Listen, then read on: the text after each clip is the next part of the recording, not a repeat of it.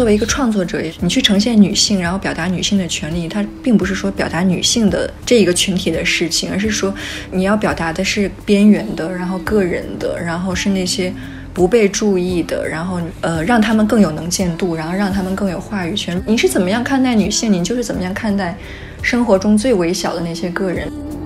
我在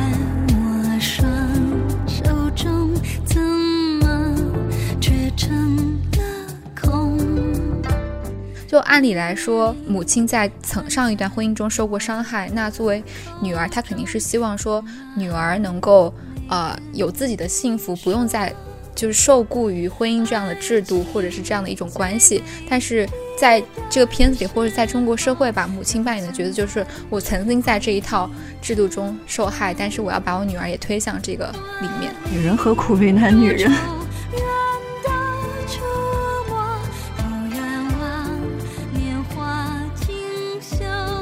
括职场剧，我觉得写的很失败的一个原因，就是说它处理的并不是真实生活中女性你在加班、在熬夜那些状态下真实的困境，完全不是的。而且我觉得好像那些女主就是整天什么就把声调提高，就认为是强势，然后什么把文件摔在你脸上就代表我很有厉害，对，根本不是很凶啊，这样啊！就就我们男性看来就觉得很凶啊，就这么凶，哇还不独立吗？这不是，这完全不是独立，这不就是男权社会的刻板印象吗？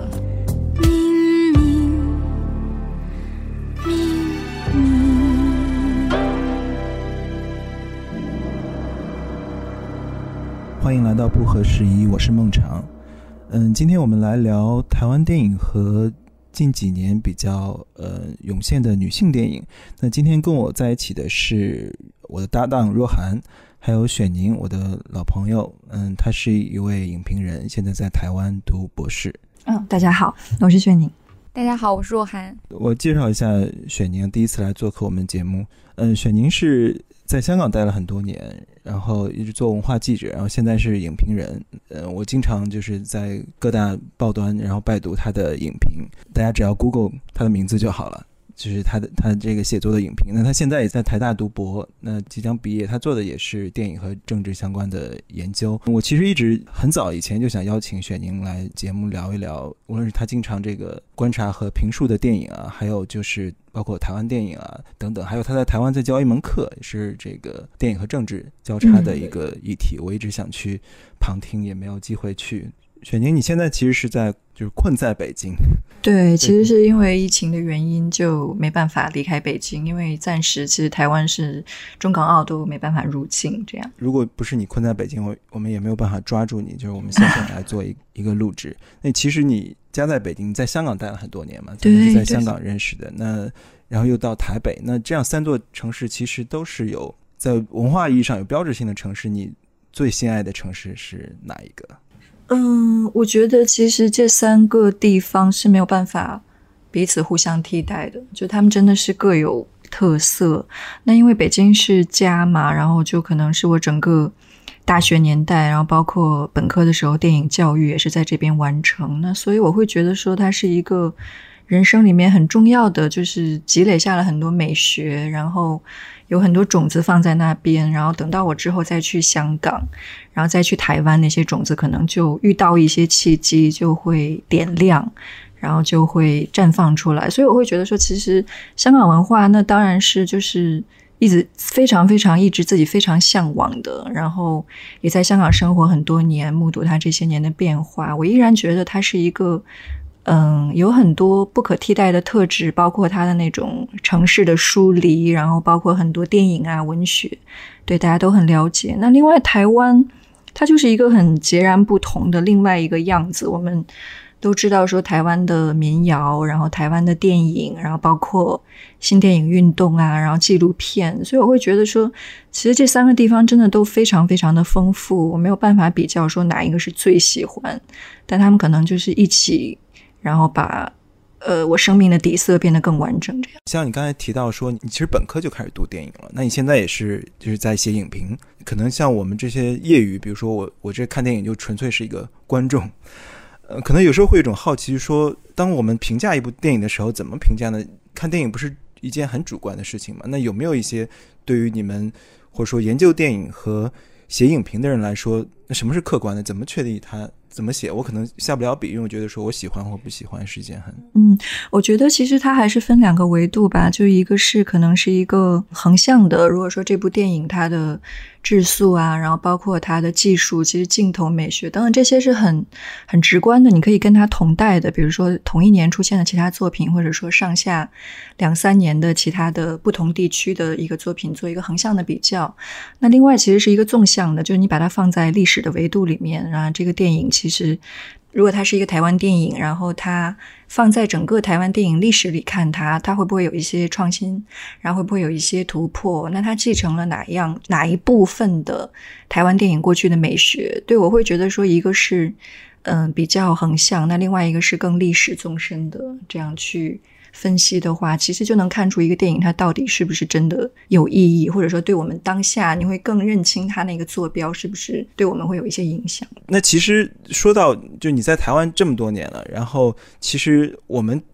包括这些年，如果聊到台湾电影或台湾影视的话，可能一个直观感觉就是所谓的台剧复苏，就大家都在谈论说，好像是不是我们与恶的距离，谁是受害者这些剧的兴起，大家觉得说，哎，台剧好像上一次对于台剧的记忆，好像可能还是甚至《流星花园》这样的一整套是体系呢，好像突然他们有了很多现实主义的这样一种呈现，然后大家觉得很精彩，并且做得很棒，并且说，哎，为什么国产剧内地做制作的这些没有达到这样？就是你觉得这背后是什么？为什么台剧复苏了嘛？如果复苏了，我会觉得说，其实，嗯、尤其是去年嘛，呃，两部很重要的，一个是我们与恶，那另外还有一个就是那个叫《俗女养成记》，讲就是三十几岁的女生，然后她面对。婚姻的压力，嗯，我会觉得这两部剧它都是非常写实的嘛。那我我们与恶，它其实是一个很现实的一个一个受害者的那样的一个整个的社会的一个议题。那另外一部，它讲的其实是说三十岁的女生她怎么面对婚姻的那个压力，然后怎么去面对说我已经我的人生就是这样，然后不上不下的，那我要怎么去重新找到自己人生？台湾的金智英嘛，对，我会觉得说，其实台湾的他的那个状态，就会让我们觉得说，好像是突然出现的一个现象，但其实也并不是。就是如果说大家之前有看一些台剧，比如其实说台湾在，我一直觉得他在职人剧，就是类型剧，像《麻醉风暴》这些，然后他其实一直做的是很好的，对。然后包括前两年，其实也有《花甲男孩赚大人》，对。然后包括说像之前那个《雨恶》的那个编剧，他也有讲，就是说其实是这个。过程并不是说我我突然一下想到这个题材很重要，而是说你要积累到一定程度，然后觉得说整个社会能接受这样的一个题材，因为其实那个还蛮挑战的嘛。对，然后终于发现说，哎，那其实公共电视它又愿意投资，然后它又有一个大的环境能够配合到说，哎，这样一个题材一下就爆出来。但其实它是一个积累很久的过程，我觉得。那这个路径是不是有点像最近我们对韩国电影的观感？就是也是因为去年奥斯卡就是《寄生虫》拿了那个嗯最大的奖项，大家会觉得哇，韩国电影一下崛起了。但其实回看韩国电影的历程，好像并不是，就是过去很多年，他们每年都会涌现出很多现实主义的优秀作品。不知道这里面是不是有一些类似的因素？对，是的，而且我会觉得，其实如果大家就是因为我我本身不是韩国电影很专业，但是我有一个朋友他是专门研究韩国电影，对，然后每次我们聊到就是说，怎么一看到韩国电影，他一直都是韩国永远是对社会题材其实是非常有洞察力，然后非常准确。我们可以看一下，其实奉俊昊他最早《杀人回忆》的时候，那已经十多年前了嘛。其实，在那个状态下，韩国电影已经很强了，而只是说我们一般观众还可能只是影迷会接受到那个维度。那但是其实这些年韩国，你看它的包括社会的杀人，然后对于凶杀的题材，然后对于那种比如说呃弊案，然后对于讽刺财阀等等这些题材，其实它一直都做的是很深入的，然后也包括社会运动，然后包括其实像对于性侵啊那些题材的一个揭示，就它并不是说突然我面对一个社会问题，而是它真的是积累了很久很久，然后。大家一下发现说，哎，原来《寄生虫》这个电影这么厉害，但是其实奉俊昊已经至少我觉得积累了十年、二十年以上了。对，然后你刚刚提到了台湾的那个职人剧是吗？就一直很对强。然后说到这个话题，我就特别想反问一下，就是为什么大陆的职场剧是那么的苍白。对，就是到底是因为编剧没有生活的经验，还是说这个行业没有想象力，还是说有别的原因？嗯，比如说，我觉得台湾做的特别好的职人剧，首先是医疗剧，对。其实我我反而觉得他们很少那种就是什么。呃，一个白领，然后一个公司的空间里，对，其实那种叙事的冲突是没有那么强的。他们其实一般都会放在一个明显的各种冲突会非常强，然后非常适合编剧去发挥的一个一个维度里面。但是大陆就是内地的职人剧，给我感觉就是基本都很悬浮，感觉不是我们在过的生活。对对对，因为其实你看，像我们与恶的距离的时候，那个编剧吕石原嘛，因为他非常有名，对，然后也是台湾金牌编剧嘛，他其实在讲说他看的那个素材真的是。就真的是数以万计的几几百万字看过那个素材，他才知道说啊，日本是怎么处理这个杀人的社会的这个现象，过去怎么处理受害者的创伤。但我会觉得说，好像我们的编剧在写类似故事的时候，就是完全没有想象力的一个状态，就是完全在凭想当然的来制造一些职场的矛盾，然后大家就会觉得很虚假。对，我觉得这个很有意思，就是说。你想这些编剧在创作的时候，首先他的现实感来自于哪里？他首先关注现实，就这些现实，他是否参与？就像你刚才说，编剧创作的时候，他的对现实的观察和反思来自哪里？那如果没有这个一个场域让他去对现实进行呃观察、介入和思考的话，那他的创作就是空的，他的。生活来源是是空的，那你只能是架空的。比如说，我们能不能拍一个跟九九六有关的一个剧？它让人感觉每个人都看说啊，这就是我每天所经受的。嗯，对，但是也也不是很确定，就是因为其实我也有一些朋友，他们在电视剧行业里面，他会觉得说，所有的问题都是来自于那个限制，就是说，比如说现在你连拍一个什么，maybe 一个婚外情都。不 OK 这样子，然后或者是，但我会觉得说，可能是不是这样也会限制大家对一些真正重要的社会问题去进行反思，因为我们其实内地类似于《我们与恶》这种题材，而且比它精彩很多的题材一点都不缺，但是我有点不太确定是说这个到究竟是应该说是编剧的本身能力的问题，还是说一个大环境对它其实也有一个限缩的问题？对，像《白夜追凶》这样的也是。备受好评，然后制作成本很低，就是也也已经成为一个标杆式的剧作呢。比如说，如果它跟《我们与恶》的距离，嗯，有没有一种同构性来说，其实完全不同的创作？我只是纯粹观众的角度。对我，我觉得是，嗯，可能还是一个不同的一个状态吧。其实它还是一个偏小众的，因为其实像《我们与恶》，它的那个最红的时候，真的是两岸三地全都在讨论嘛，就它是破圈的。我觉得。那说到脉络，其实我们近几年大家都注意到，两岸三地包。包括欧美影坛都出现一种创作，或者说我不知道这个概念是否合适啊，就是说女性电影或以女性为主体的创作的。呃，电影去年去这个在北京现场看那个姚晨这个演的那片子《送我上青云》，说她的这种纯粹女性视角出发的一种创作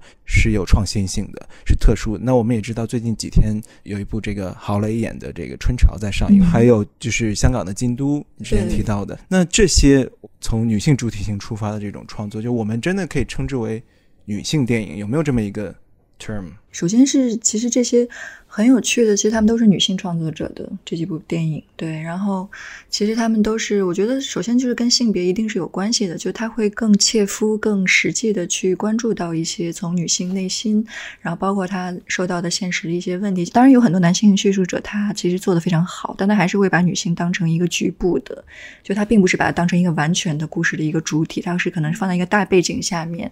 然后故事的一部分。但是其实这几部电影我们看到的，它都是完全从这个。主角，然后他的世界去出发，然后以他的选择，然后他面对的压力，然后他要怎么样去和这个世界和解？对我会觉得说，可能是这几年真的是女性创作者的力量是越来越。应该算爆发出来吧，对。所以女性主义电影是确实在就是所呃电影界有这样的一个分类，是吗？它其实没有严格的说是一个女性主义电影，对，因为但是因为其实很多的嗯作者的表达，它都会有一个很女性的书写。在里面，然后，而且这也不是说就在我们电影史上看到，也不是说这几年才有的嘛。那你很早之前，比如说你看像基斯洛夫斯基《红白蓝》的时候，那其实就是一个很清晰的，有一个很很好的一个女性形象的，对。然后，那我觉得可能是这几年反而是在。中港台，也就是说，我们离我们文化更亲近的，对东亚地区，那包括韩国，其实金智英等等，我觉得可能是在东亚地区这几年会格外的做得更，大家觉得更好一点，更更勇敢一点吧，大家更能勇敢的面对，说我我的痛苦是什么，我的问题是什么，能够更清晰的把它讲出来。就是这个背后推动的原因，是因为有更多的女性从业者进入到了电影这个行业，并且获得了一定的资源和话语权导致的吗？对，我觉得一定是的。嗯，春潮是怎样的电影？就最近大家都在谈论的。我觉得其实春潮和送我上青云作为一个很有趣的关联性，就是他们的主角的职业身份都是记者，都是女记者。就好像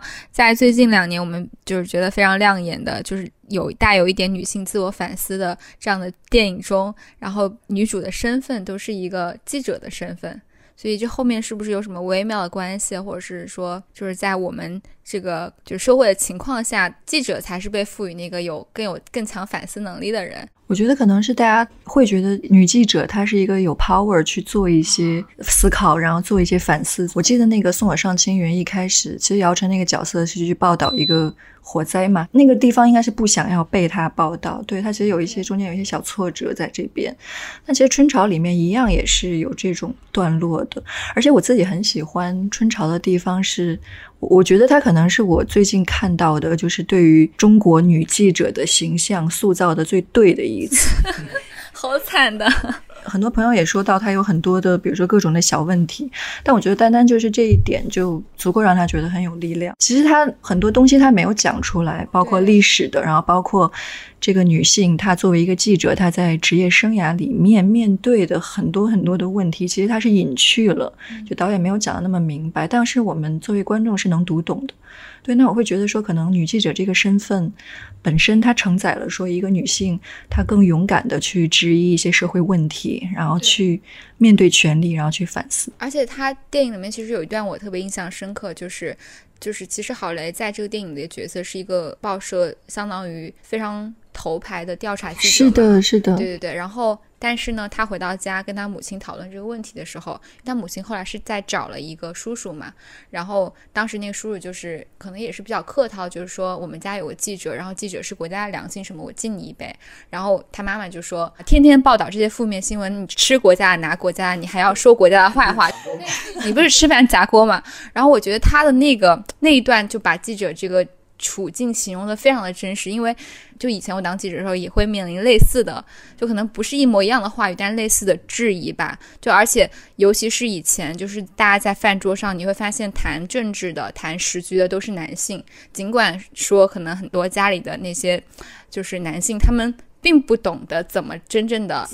理性的谈政治，但他们还是会在饭桌上高谈阔论。那饭桌上的母亲或者是女性的角色，他们就通常是沉默，或者是陪着，就是做饭嘛，就负责后勤的嘛。然后当有一天我回家，发现我可以融入他们的话题，并且指出他们的逻辑错误的时候，他们会很错愕的。就在那个微妙的氛围当中，我其实是能够跟郝蕾在春潮里面那个角色，就是找到一点一些共鸣。嗯，没错，这就是我说他对女女性的媒体人或者说记者刻画的最准确的一个地方，就是，呃，因为其实送我上青云那个片子，它更多的部分是处理一个自我，然后那那一部分的关系，但是其实春潮里面它有一些更更硬的，然后更 harsh 的部分，然后它又表达的很委婉。其实我们可以看到说，郝蕾那个角色，他一定是在面对很多外部环境给他作为一个调查记者的那种那种线索，然后所以才导致他的整个的状态，包括他跟原生家庭会出现那么多的问题。对，所以我会觉得，其实这个电影是所有作作为女性媒体人都真的值得看一下。对我，我其实我其实看的时候，或者说我作为男性有一个有一个不解的地方，就是说，嗯，很多人或者说很多男性看电影的这种观众可能会有一种感觉，说，当我们谈论女性主体性出发的电影或女性电影的时候，为什么我们要强调这么一个女性电影，或它是从女性视角出发，就自然一点不好嘛？就是说，让它该是的样子。我们之前看的电影都是不正常的嘛，就是这中间很微妙的那些区别，说说它真的呈现出了女性主体性，或这部电影中只有女性，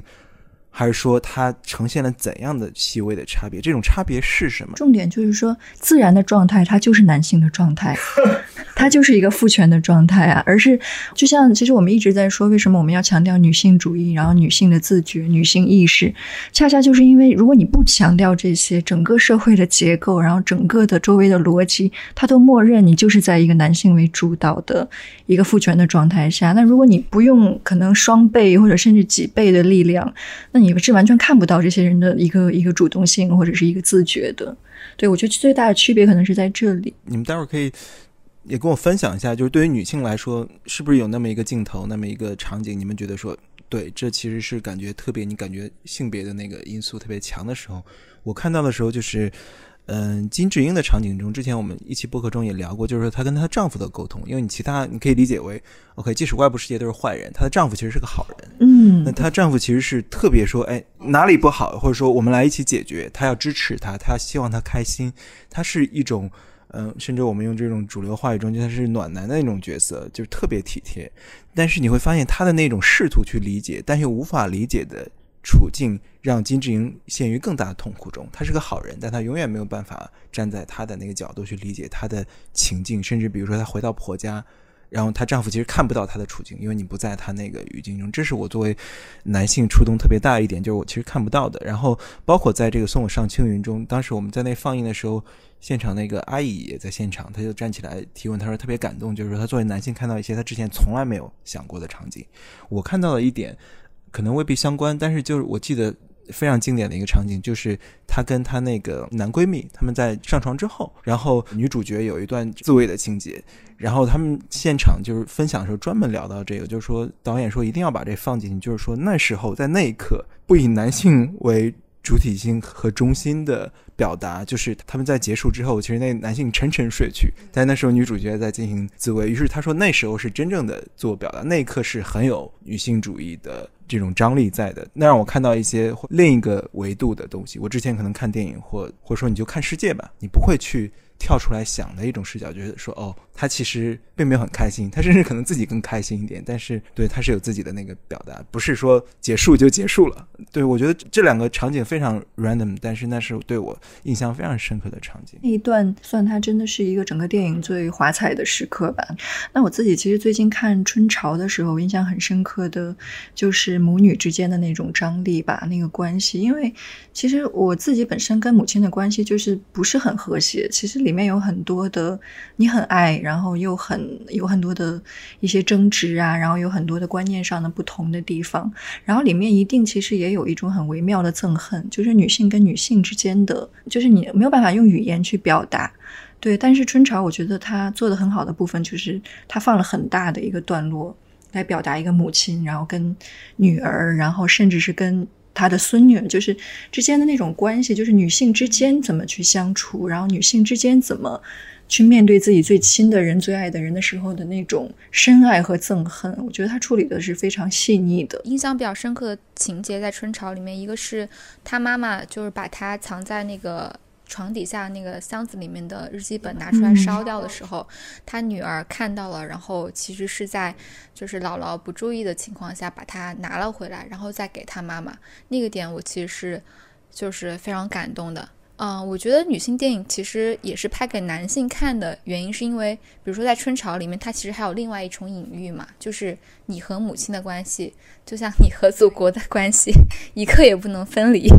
在那个剧里面有那个《我和我的祖国》是贯穿其中的一首曲子，对对对他妈妈其实相当于是一个居委会的阿姨，对吧？然后他妈妈就是会平时组织大家一起唱《我和我的祖国》，还跳舞在里面。对，就是那种母亲对你的控制感，对你生活的压迫感，跟体制对给你的感觉是很相似的。所以我看的整个过程中是非常非常压抑的，但同时又会有一些联想，除了联想起我跟母亲的关系，还会联想起就更宏观的一些东西。我在想一个问题啊，就是你刚才你们说的时候，就是女儿跟母亲之间的关系，跟儿子跟父亲之间的关系有没有同构性，还是说呈现出完全不同的面貌？因为其实这两个是非常经典的关系。因为当我们提到父子的时候，其实你在西方文化中最经常强调就是说弑父嘛，你要在精神上弑父，你才能真正独立成一个个体。它中间有控制与反控制的这样一种关系。像刚才你们说的，说母女之间也有这种，甚至他是不是母女之间有？因为我感觉父子之间好像没有男性与男性之间那种关系，更多是父权本身的我要我要掌控，同时你要真正成为。成熟或脱离出你原有的家庭和组织，你一定要迈出的那一步。但是，我不知道母女之间是不是也有女性本身的那一种微妙的，甚至带点控制和妒忌这些东西。我不知道我在看我的《天才女友》的时候，就是因为很多人跟我安利说你要去看那些女性之间的情谊与与这种关系之间的。复杂性的时候，我其实对我是陌生的。就是说，其实女性跟女性之间那种张力，跟男性与男性之间最大一个不同是，我觉得男性跟男性永远是在争夺一个一个权力的一个主宰的地位，但女性跟女性之间很多时候的互相的仇恨，包括母女之间的憎恨跟伤害，其实还是因为男性，因为男性的比如说遗弃了他们，或者说是。比如说春潮就很典型嘛，其实那是一个没有男人的一个，就说他们的原生家庭的那个父亲其实是缺失的，对。然后我会觉得女人之间的很多问题，就很可能是因为还是男性的，无论是他被遗弃了，然后还是男性留给他们之间一些没有被解决的问题，然后一直都没有办法和解。最后就演变成女性和女性之间的一些很很很深的一个裂痕和一个痛苦在那边，然后你需要被释放出来。尤其是我觉得这个在母亲和女儿的关系里是非常明显的。而且我发现，在争吵里面，其实女性和女性之间是没有形成一个互相支持的群体，反而是互相伤害的一个关系。就按理来说，我们会觉得说。呃，母亲在曾上一段婚姻中受过伤害，那作为女儿，她肯定是希望说女儿能够呃有自己的幸福，不用再就是受雇于婚姻这样的制度或者是这样的一种关系。但是在这个片子里，或者在中国社会吧，母亲扮演的角色就是我曾曾经在这一套制度中受害，但是我要把我女儿也推向这个。里面觉得很奇怪的地方就是说，还是那句话，女人何苦为难女人？对对对。但刚刚常老师提到了我的天才女友嘛，我觉得那个又是有点不太一样的女性电影，不知道雪妮有没有看过？我有看，但是没有特别的。对我当时看《天才女友》的时候，我就有问身边的一些男性朋友，我就说你们之间会有那种男性与男性之间的嫉妒吗？然后我记得当时可能就有一部分男生跟我说的是，呃，更多的还是在社会的价值体系的坐标中的嫉妒。对，就不是那种人与人之间，就是我真的是欣赏你某一个品质，感觉女性之间的那种嫉妒和男性之间的嫉妒是不太一样的。嗯，就觉得很不同，好像女性对女性的那种，无论是就是一个很很嫉妒也好，还是很很很不喜欢啊、仇恨也好，好像都是更个体对个体的一个非常直接。他不是说这个女生一定要去跟那个人要争夺一个什么，要怎么样。如果我们要打破的话。怎么走出这一套其实男性缺席或不缺席的这么一套叙事呢？嗯，那我觉得就要聊到一个香港电影《京都》，对他就是做的非常好的这部分。呃，我自己觉得应该是这两年的香港电影里面最有女性自觉的一个片。然后它的故事其实就非常简单嘛，因为可能我们听众暂时也不太可能看到。对，它其实就是说一个一个香港女孩子，然后她在面临说我要不要嫁给我其实已经长跑很多年的男朋友。但另外一方面呢，她在现实生活中，可能她十年前，她因为为了赚快钱，然后她跟一个大陆男生办过假结婚，她一直没有就很好的处理完这个这个首尾，所以就变成说，她要先跟那个男生把那个假结婚结束，然后才能跟这个她现在男朋友结婚，然后这个过程就变得非常非常有趣。她是讲一个香港女孩子。要怎么样面临说，我我要不要结婚？他其实没有想好，说我我要不要就失去现在这个自由的状态。那那个大陆的男生其实本来是一个。我们都知道，说大陆可能相比香港，然后是一个应该是一个可能在自由的理解上，可能没有这个女，应该没有这个香港女生更更清晰的一个状态。可现实中变成说，那个大陆男生反而，我记得里面有一句很经典的台词，就是在金马展映的时候放的时候，全场都在笑，因为那个男生大陆男生就因为要他们两个办那个假离婚嘛，他就跟那个女孩说啊，你没有去过美国对不对？难怪你不懂什么叫自由。然后当时就是全场爆笑。对，然后就是说啊，居然这个话是一个 一个大陆的男孩子来讲出来的，对太过分了。太给然后讲给一个香港女生听，但最后就变成说，这个故事让我看到的是说，这个女生到最后她当然顺利的跟那个男生办完了一个一个离婚，然后她最后没有选择进入她跟她男朋友的婚姻，因为她意识到她男朋友其实是一个很典型的妈宝男，就是说一切都很听自己妈妈的话，然后没有什么人生主见，可能下班就是打打游戏，对，然后对女生控制又非常强，整天看她手机 WhatsApp 什么的。然后最后这个香港的女生，她最后就决定说，我也许不知道说我要什么，但至少我知道我不要什么。抛开他们两个身份之间的这个背景，就是说这部电影中，因为我知道获奖了嘛，对吧？对对，她现在也是那个金像奖的最佳新电影。对，但是虽然短期内我们也看不到，就是说它中间最具突破性，或者说你觉得创新性的这个呈现是什么？对，我觉得是因为传统中我们看到，其实香港电影里这样的角色是非常少的。就是我们如果回忆说我们看到的香港的类似新的港女，不同的 港女，它当然港女这个词本身，港女这个词本身，对它是一个刻板印象。对，那我们可能习惯的是说像郑秀文、像杨千嬅，然后他们虽然也很独立，也很怎样，但是他可能某一部分还是让让人觉得说，哦，他是，也许他是有一些很很很特定的，比如说哈，他想要有一个好的归宿，然后要遇到一个好男人珍惜他，等等等等。那包括我们就更不用说大多数的。可能很多香港导演其实对女性本身就是缺乏尊重的。那但是我看到这一部的时候的感觉就是说，其实这个女性她是非常非常特别的。她很一般来说，我们说一个好的电影，它是要有成长的嘛，就是这个角色。然后这个女生她从一开始，她不知道我我到底要不要怎样，然后她就是一个囫囵吞枣的，可能就跟一个人要结婚了。但到结尾的时候，她很清楚的知道说，就是我我我不要这样，然后我我要去做一个我自己的选择。虽然我还不知道那个选择是什么，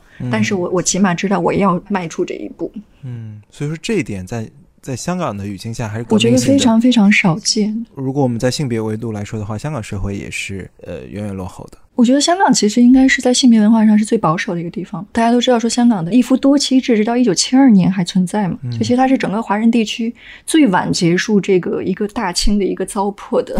这样的一个地区。它就是它很吊诡的地方，它一方面是那么。华洋交杂，然后那么西方的，那么独立，那么现代的。可是另一方面，为什么会有那么多人看师奶剧啊？然后为什么会那么……嗯、对你看到它的中间是很矛盾的。其实，但但现在近些年有有在变化。近些年我觉得一定会有，包括像 ViuTV 的那些剧啊，包括最近的像《叹息桥》这种剧出来啊。对，《叹息桥》也是那个京都的编剧写的。对 对对对，然后黄以林非常厉害的一个编剧。我觉得是香港整体上虽然是更。开放就是我们对他预期更开放，但你其实，在看到香港呃男性、女性的性别观念的时候，我可以清楚的感到我看不到多样性，就是可能大多数，呃，当我只能作为一个男性角度来说，遇到的男性和女性，尤其尤其可能女性，他们呈现出来的性别观念维度，其实跟内地相比是多样性更少的。我甚至在内地，我当然可能遇到，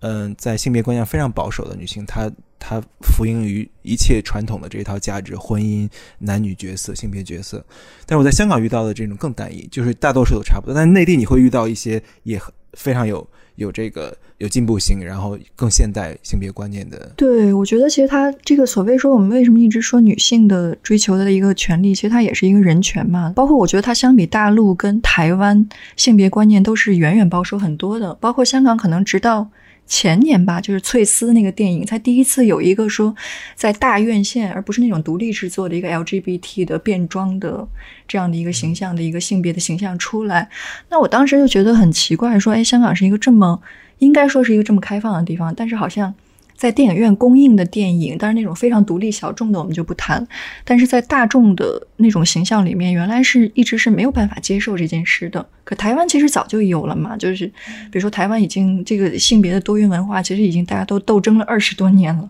但是在香港，就好像说它是一个，居然还是一个那个翠丝出来的时候，大家才发现说啊，这不是香港第一部 LGBT 的一个大院线电影吗？然后就想说，好像真的是这样。我记得台台湾不是有一部纪录片，他他跟他的 LGBT 母亲对对对对，那个好像也是突破性的，但是在香港就是放的时候，大家觉得说有这个耳目一新的感觉。但是我会觉得说，台湾女性的，就是至少她能够，嗯、呃，不管说是女性的她呈现出来的样子是什么样的，但至少她可以讨论的。或者说他更关心性别的议题的介入要比香港更多。我印象中好像香港的女孩子很少，当然就除非是很译文的这种，然后本身是创作者，但是一般的如果 OL 你去跟他谈什么性别问题，他不是很 care 这件事情，对，然后他可能更关心的就是让我。我的这个平时的一些什么一些生活呀、日常啊，然后看八卦呀，然后对对小清新，所以我会觉得说，两边的那个氛围还是有一点不一样的。所以就是说，香港的其实很多的评论人都讲过香港的，无论是性别观念也好，然后包括对女性的态度，然后包括性的观念，其实，在两岸三地，可能整个东亚都相对是保守的。刚刚就想问一个问题，就是是不是也跟这几年香港电影和电视剧在我们看来就在逐渐衰落有关？就这个产业，因为可能我觉得香港电影的辉煌年代就还停留在我比较小的时候，当时有很多港剧、港片，然后可能以枪战或者是这种类型的片子为主，但到后来就特别是近几年，就感觉没有再像以前那样子有很多经典的港片出现，是不是也跟这个行业整体在衰落有关系？我觉得还是说，因为它自从那个零三年之后，其实整个的香港电影制作的逻辑变了嘛。然后就是这个是一个大的浪潮，是没有办法改变的。但是其实香港本土创作还是有它非常好的部分，包括像我们刚刚谈到的《京都》，它也是那个就是香港首部剧情计划出来的电影。那那个剧情计划出来的，包括像《一念无名》啊、《沦落人啊》这些，对。但是我会觉得说，可能就变成说，真的香港现在本土的创作者，他很关注的是更边缘的书写。我们看到的都会是一些，嗯、它是一些可能社会并不是很主流认受的这样的一个群体。然后可能本土，我觉得是有一点更限缩在这方面，可能它不会太会像原来说，我们一想到香港电影都是比如说很类型片、黑社会啊等等等等，是是这是一个很大的改变。当然制作成本也低很多。对对对，但这是不是另一个好事？就是说，它由于制作成本本身的受限，所以说它其实特别现实主义，它就拍一个居民楼，那本身所动用的这个拍摄成本也是很低的。对，包括就是，其实我为什么就是在各种场合一直都在说《京都》是一个我非常推荐的电影，就其实他拿的就是那个首部剧情计划的钱，然后真的是很苦嘛，他拍的，他的卡斯其实也不不差嘛，是不是？没有就一一两百万。对，但是我会觉得，就是说，在有限的一个资源里面，就会迫使创作者更去抓住说他真正想表达的是什么。然后京都就是表达的非常非常好，就是把一个女性的他的困境和一个身份的甚至地域的一个矛盾完美的融合在一起，而且非常类型，而且我觉得就是非常，即使他进大陆其实都是 OK 的，它是很巧妙的一个电影。嗯，就是回到这个影视中的女性形象，我其实那天想了一下，就是说，如果我想一下我印象深刻的女性角色，就我所有看过的，我们就是华语世界吧，华语电影中这些女性形象，其实要么是英雄配美人中的美人，然后要么她是一个完美的母亲，她在家庭角色中或这个剧情中的推进，她是完美，她可以 handle 任何事情。我当然知道有更多有更多样性的途径，但是我其实想象的时候，更多是我们这华语世界这些片子中，无论是香港、内地还是台湾，这些片子中怎么呈现女性，在这么多年看下来，我其实想起来这是比较有代表性的。我们就说比较我们熟悉的，其实大陆的电影里面还是有很多呃女性形象出来的嘛，比如说像《青红》里面的张静初那个角色嘛，然后还有应该是有一个叫是高圆圆演的嘛，王小帅比较早的那个电影《十七岁单车》。那我觉得其实这些里面的女性形象也是很鲜明的，但是你会看到的很明确的就是说，这个导演真正想表达的其实不是说这个女性，而是那个时代。但我会觉得这些的创作者其实他们不是一个特别主动的一个女性的书写，那我会觉得他们还是说更多的是把一个把它当做一个时代里面的一个一个一个小的这样的一个人物的个体存在这样子，然后去表达。就是我看那《阳光灿烂的日子》，比如说类似中间那个角色，跟我看这个西西里岛的美丽传说中的就是那个女神，她对于青春期的这种女神形象其实是同构的。对，因为我会觉得像看《阳光灿烂》，我最后留下的感觉就是宁静那个角色，其实我觉得是个很功能性的人物，不是一个像补全主角男主角的某种导演真正他的兴奋的、他嗨的那个点是那个群体，然后那些男性的那个时光，然后那个动人的青春记忆，而但是他又需要这样一个女神的一个性幻想的一个投射的存在。对，如果我们看这些脉络，就其实不同的演员塑造的这些女性角色，不包括华语世界不同的剧，我其实会想到说，我们很早开始谈论一个剧集中女性，那就是巩俐。嗯那再往后，其实那曾经有这个港片的黄金时代，我们可能看到了张艾嘉、张曼玉，然后再往后，我们可能聊到说章子怡她怎么呈现。嗯你觉得这中间有没有一种脉络？它这个脉络本身，他们呈现的女性角色呈现出了某种进步，或者说变迁，还是说它其实在结构性上其实是同样的一种女性形象？我觉得一定是会有有变化的。其实就是比如说像巩俐啊，她早年的那些电影，我们看到那个女性形象是很，我觉得是很有力量的，她是很生猛的，然后是非常的呃，我觉得至少那个时候是至少让西方人可以看到说，哎，华人的女性的形象可以是这样的，就是她既那么的苦难在那个时代里面，然后她又又又身上又有某一种的一个巨大的一个，无论是欲望的推动，还是说她的一个自己的一个能量，就她有一个很很清楚的东西展示在那边。然后后面呢，可能我觉得像台湾、香港的那个脉络下面，包括张艾嘉，然后还有其实杨德昌早年电影里面很多像胡因梦啊这种，其实他们都是个对新浪潮的新电影的那一那一部分的女性形象，其实她们是很很可爱的，但是是一个非常和那个时代的那种文艺的那种男性的形象心目中的女神，我觉得是一个完全相连的那个状态。那我自己反而会更喜欢的，可能是最近这些年，可能就是两千年之后的。比如说内地的一些独立电影里面的一些女性的形象，那我很喜欢一个电影里面女主角嘛，于红。那我觉得她是一个非常清楚的女性的自觉，然后女性怎么样去在自己的身体欲望的速度里面，然后去确认自己的存在。然后我觉得那个电影整个就是所有喜欢存在主义的那个状态都应该去看一下，就是非常的女性的一个一个力量是非常强的，然后对我个人也是影响很深的一个电影。嗯。你觉得，呃，于红她呈现出来的作为女性的性别维度，这个电影的性别维度上是有革命性的？对，我觉得它的革命性，首先肯定是女性的，呃，一个一个性别上。其实我印象很深的就是里面于红她一直在不断的强调说，我要一次一次的和男性来做爱，来来确认他们爱我，因为我没有办法用别的方式来确认这件事情。那我觉得在二零零七年的华语电影里，这是一个非常。非常非常勇敢，然后非常前卫的表达。那可能今天放到现在，很多人都不会太认可的这样一个观念。那另外一方面，当然就是导演本身，其实娄烨他是很适合去书写女性的嘛。我们看到他各种的女主角，其实都是他有很多，他把永远是把一个最完美的对时代啊，然后对理想主义的一个情怀，他都会放在女性身上。他永远在他的电影里，他不吝啬于给女性最光辉灿烂的时刻。我会觉得说，很少有像于红那样的角色。就是说，他又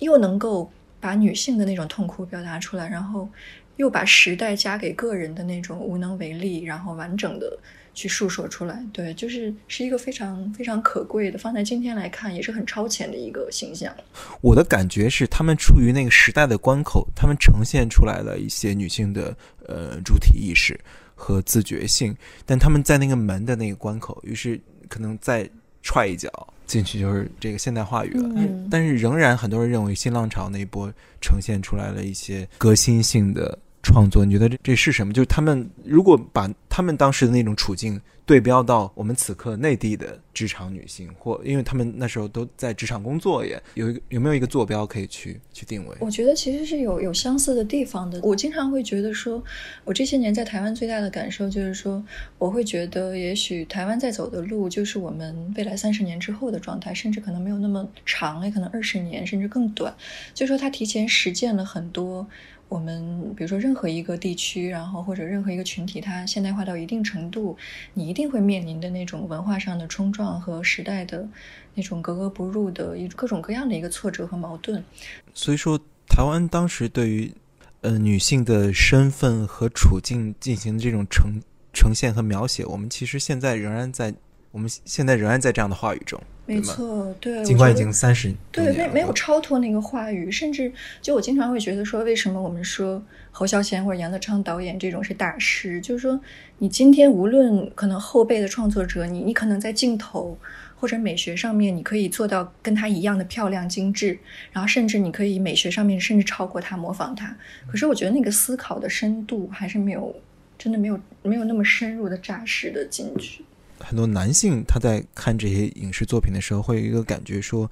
你说我们没有呈现强势、独立、现代的女性吗？那我们在看各种宫廷剧中都有大女主，就还不都是你们女人说了算？就你们搞定一切、掌管一切？那我们其实看职场剧也都是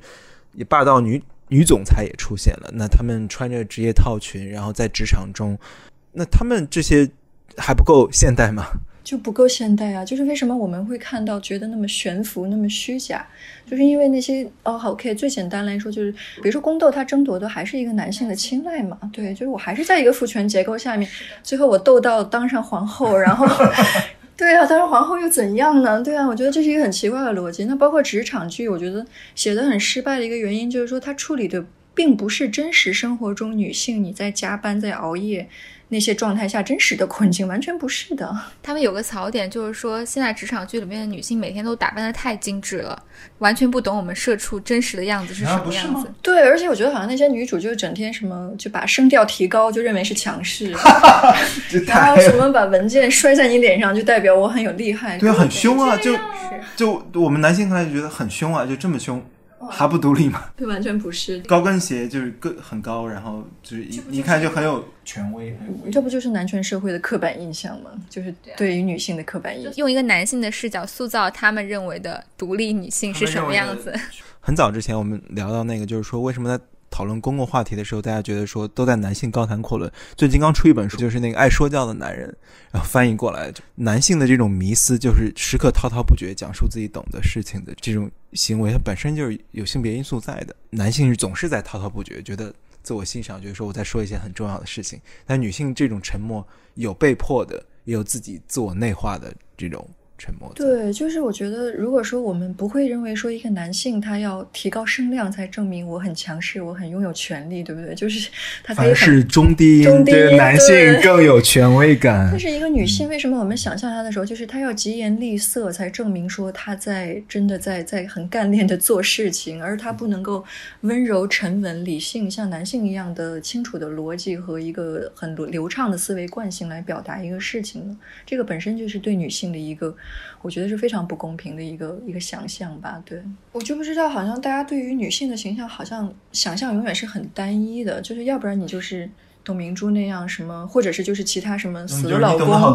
对，然后你 特别强势，然后因为反正你也没有家庭了，然后你你的人生只能做女强人了，然后要不然你就是一个家庭中默默奉献的母亲。等等，我我会觉得说，你不能够对女性的想象更多元一点吗？就是。不是只有非此即彼，你不会去想象一个男男性，或者是一个霸道总裁，或者是一个什么妈宝男吗？它中间是有其他很多维度的，对这个光谱是很丰富的，我觉得。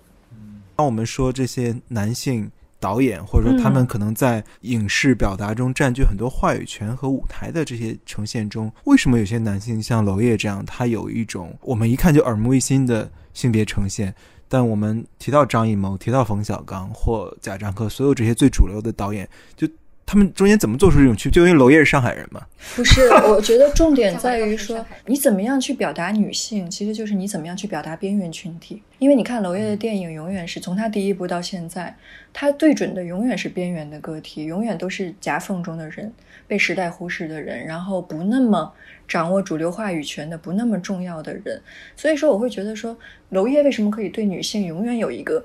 那么强的一个，他会把光芒全都放在那些女性身上，是因为我觉得他对那些最边缘的人，他是有有感情在那里的，他的逻辑是很清楚的，还是问题意识？对，问题意识是很清楚的。但是贾樟柯导演也好，或者说包括第六代其他像王小帅导演，我觉得他们都是野心更大的。就是我想要讲的是一个全局的故事，整体的一个时代的，对他没有那么关心说个人，可能你像围城一样不重要，但你在时代里面，我觉得娄烨他是会给你一个非常尊重的位置。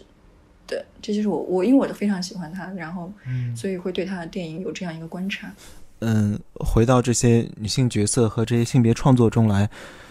比如说金智英说她的处境。很好的呈现了当代女性的处境。那像这样的电影或这样的，它本身是一部小说，它是否完整的呈现了当代女性的困境？困境还有哪些？或者说，它这个这个图景足够完整吗？其实金智英已经超级幸运了，她有一个 那么爱她，然后还那么帅的孔刘当老公。不是直男对老老公真是不提了，老公已经是我相信是比至少中国内地应该一半以上老公做的要好的。你这太保守了，只有一半吗？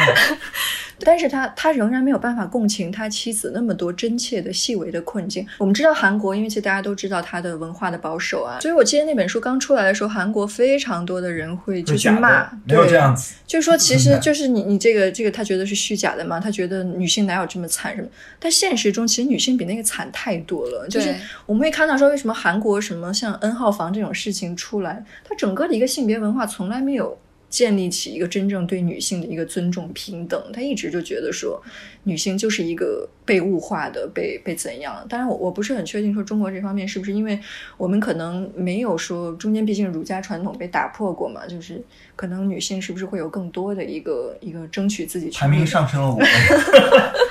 对我，我没有看那部电影，我看的是他的书，然后我就会觉得他讲述的其实就是一个家境还不错的正常女孩儿在成长过程中会遇到的问题。然后，呃，其实对于更更广阔世界的真实女性来说，她们面对的问题可能甚至比这个要更复杂、更棘手。就拿最近那个所谓的离婚冷静期来说嘛，然后就会有一些人就是。要求就不是要求啊，就是鼓励女性去争取自己的自主权，在结婚之前想清楚，然后你到底是为什么结婚。然后啊、其实我就会想到说，其实有很多女性，尤其是农村的女性，她们是没有选择的，她们只有结婚这条路嘛。否则你一个人在农村，你不结婚，你得面对的压力和那个异样的目光会有多强大。所以大部分人是选择了这条路，所以就是很多人说，就是说对这部分群体的女性来说，不是告诉她们。要怎么怎么样做，而是他们如果不这样做，他们的路在哪里呢？我觉得那样子的困境其实是比这个要更加窒息的，对对，就是是我们都没有。办法去同理和领会的。但是你只要想到，你就会觉得真的好难。对我自己也觉得，其实金智英，嗯，如果细你很很认真的去拆解她的生活，其实她已经比我觉得太多女性，比那些在家暴中的女性，然后比那些从小就没有得到过任何的可能家庭的关爱的女性，已经幸运太多了。可是即使她已经那么幸运了，还有一个那么帅的老公，但是她还那么痛苦，那那些底层的女性要怎么办呢？那我们的希望在哪里呢？或者说，我们我们回到说，我们是不是会看到更多的女性的创作者、女性导演、女性编剧，甚至我们把一点点希望放在男性，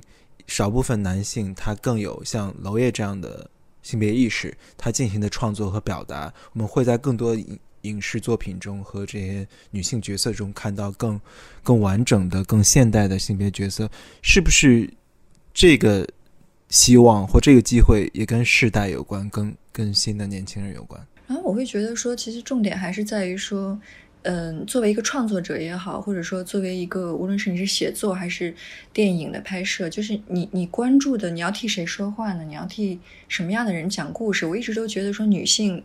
你去呈现女性，然后表达女性的权利，它并不是说表达女性的这一个群体的事情，而是说你是你要表达的是边缘的，然后个人的，然后是那些。不被注意的，然后你你去提升这些人的一个，呃，让他们更有能见度，然后让他们更有话语权。如果带着这样的一个心情去创作的话，我觉得那个东西呈现出来，它自然是一个足够有女性自觉的。你不需要说，很多男性导演可能说我要刻意的去怎么样怎么样，完全结果反而拍拍成缪斯了，对，完全不是。你你你是怎么样看待女性，你就是怎么样看待生活中最微小的那些个人。比如说，你去怎么看待一个送快递的小哥，你去怎么样看待一个身份地位可能明显是，也许跟阶层跟你比你要差一些的人。对我觉得这种同理心跟共情，如果有的话，你的创作是很明显就是会呈现的很好的。嗯就最终是分享环节嘛，就你可以介绍一下你在台湾一直教一门课吧，那门课你肯定准备的很充足，各种课件和资料，就你能不能跟大家介绍一下这个脉络是什么？就是一个简单版的，就是说你你在教怎样的一门课，为什么，it matters。对，哦，其实我是在讲就是电影里面的政治嘛，然后因为我我自己本科念电影，然后后来就辗转之后，最后就去念政治，然后尤其在台湾。那我那个电影其实它的课程里面主要就是透过一些电影，然后让台湾的学生去思考说影像怎么呈现政治，然后创作者是不是有立场的，然后我们在看这些叙述的时候，我们可以相信它的真实性吗？还是说要更要要更谨慎的去甄别它？比如说，我其实自己很意外的是说，嗯，我认为像《悲情城市》这种，比如说展现二二八的背景，然后好男好女啊，展现白色恐怖的电影，应该是台湾人人都很熟悉的。但是我在教学的过程中发现，没有人看过，就是他们那个世代对这个电影就台湾是学零认识，对，就是真的是零哦。就是我问他们平时在看什么电影，呃，基本上最最多就是《海角七号》了。嗯，对，没有没有别的，就都是欧美的，可可能很呃，好莱坞，好莱好莱坞，对，嗯好莱坞。然后，比如说你，你如果说问他说你最近看过什么老的电影，那他你说杨德昌，他会觉得说这是一个很遥远的名字，跟我是完全没有任何关系。反正对我们来说更重要一点。对，然后，所以我记得印象很深刻的就是说，在这个过程中，我会要求他们看这些很经典的电影。对，尤其我会觉得说，作为一个台湾人，然后你这辈子居然没看过《悲情城市》，那你的人生 真的是太不完整了。对，然后我很感动的也是说。很多的同学看完之后，他会跟我分享很多的感受，比如说，我记得有女生就是看完《好男好女》之后，然后她就会掉眼泪，然后她会说：“我从来不知道白色恐怖是这样的，就是我学校教我的转型正义那些东西没有告诉我说，呃，原来一个个体在里面其实是这样的一个状态。那我觉得这就是教育的，或者说你是作为一个什么，无论是老师也好，还是说分享者也好的那个意义在吧？就是说能够让同学们，或者说让比我们更年轻的这个世代，然后看到一些他们自己历史的自身脉络的来处。对我觉得这个是我自己觉得还之所以会坚持做这件事的一个理由。哪几部电影你觉得他曾经参与塑造了你的你的问题意识或你的情感经验？你会跟你的生命某种连接，也可以像向听众推荐一下、分享一下。嗯我可以先讲一个我自己觉得是很很很大众、很类型片，其实《卧虎藏龙》。对，因为那个电影我我至少看过三十多遍，就不不少于不少于那个于红那个片。对，因为它里面让我印象很深的，就它有一句台词是说那个杨紫琼告诉章子怡两个女人之间的对话嘛，然后最后就跟她讲说，就是无论你对今生的决意为何，就是你要答应我，永远要真诚的对待自己。那我当时就觉得，其实对于我十几岁的时候看这个片是影响非常非常深刻的。就他其实最后我们看到章子怡，也可能也是目前为止章子怡除了也许是王家卫的那个对那个那个片里面之外，可能最好的一个角色，就是说她是一个很很真诚的一个女性的书写。那另外我自己其实除了华语电影，可能更喜欢的还是像基斯洛夫斯基那种，就是我尤其喜欢《红白蓝》里面的蓝，对，就是朱丽叶·比诺什那个角色，因为我们知道其实蓝白红是那个自由、平等、博爱嘛，那其实是蓝，它表达的就是自由的概念。那我一直自己对自由这个主题是有很深的一个一个执迷的，包括我喜欢的各种女性角色，像于红也好，然后像一些包括像朴赞玉，她拍过一个叫斯托克 （Stoker） 那个电影里面那个女主角也是一个非常知道自己要什么，然后非常自主、非常自由的一个女孩子。那包括像我觉得蓝那个里面朱丽叶·比诺什那个角色，就是她明明她的老公跟其他的人，然后有了有了小孩，让她老公出车祸死掉，她最后就会把老公所有遗产给那个女性，因为她觉得这是一个真正她想要做的事情。我会觉得说那样的女性是非常有力量的，就是她对自己的命运有自主权。对，那所以我会更喜欢的是这些角色。好，我们先到这里。